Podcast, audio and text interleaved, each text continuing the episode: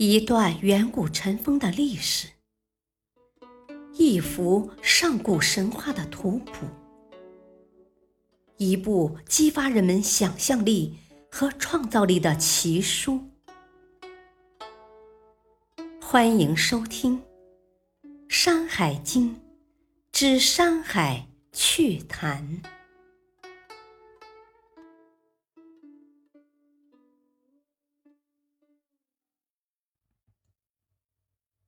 第一卷《北山三经》第一集。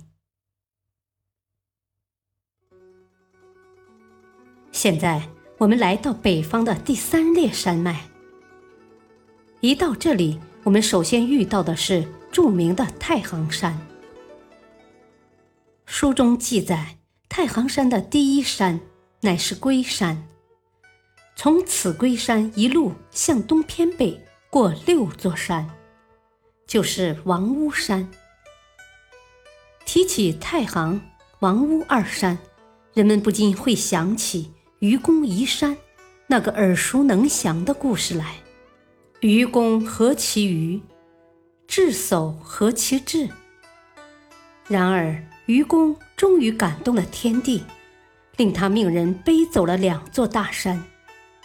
这实在是反映了古代劳动者朴素的思想与愿望。然而，太行、王屋就此相隔，中间还夹上了六座山，但不知这六座山是否属于太行山脉，也不知道当初被强行分开的两座山又作何感想。这一路另有一座大家熟悉的山名。那就是景山。然而，无论从地理位置还是历史记载来看，此景山都非彼景山，两者完全是两码事。那也就不必细说了。在太行山首的龟山上，有两种珍禽异兽，分别是四角羚羊马尾兽灰和六足红尾白雀鸟。奔，他们各有自己特别的本事。一个善于跳回旋舞，一个警惕性高，可以担负警戒任务。灰爱跳回旋舞，不知是跳给谁人看，或许只是自娱自乐罢了。至于奔鸟的善惊，前面已经说过。除了可以警戒，看不出什么特别之处。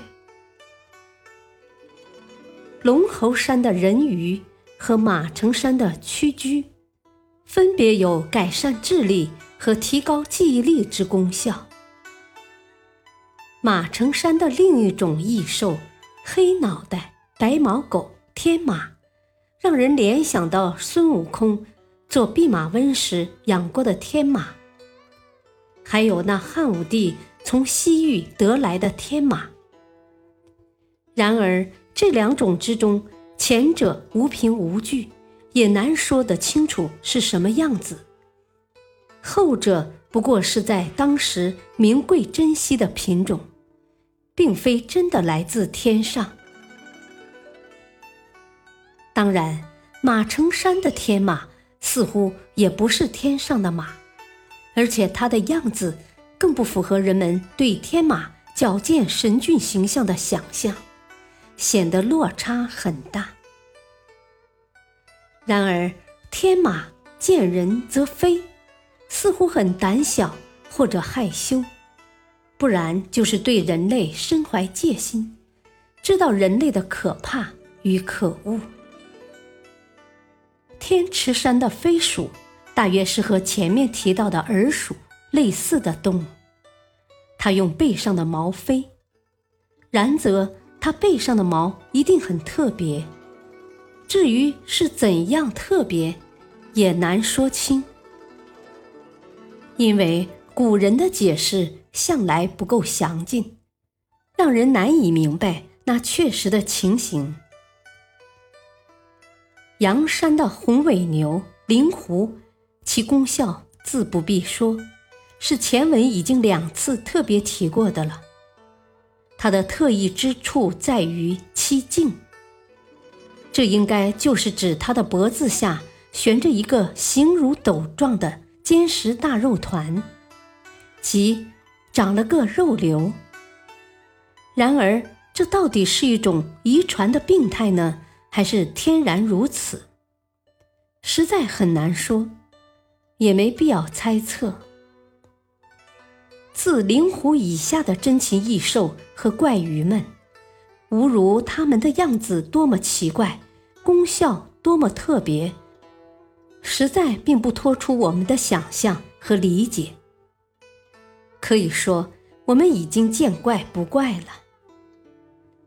还算值得记述和关注的，是与灵狐同住在阳山的象蛇鸟以及轩辕山的白头黄鸟。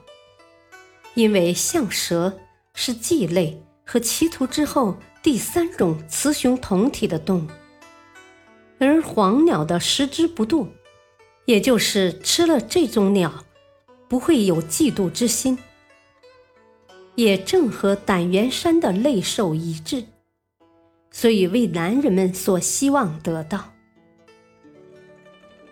最后该说一说的是咸山的气酸。气酸生于长泽，但却似乎并非动植物，因为文中并无“其中有鱼”之类的字样。然而气酸又是三年一成，且又可以食用，那么它又不是天然的矿石、丹砂之类，它到底是什么呢？古人以为气酸是物之可食而酸者。而七成因为盖则水止而不流，积久为酸。也就是说，在水中自然发酵或类似反应的产物。这种说法听起来很有点道理，不妨接受。那么，气酸大概就是自然生成而又有药用功效的酸药吧。感谢收听，下次播讲第一卷《北次三经》第二集。敬请收听，再会。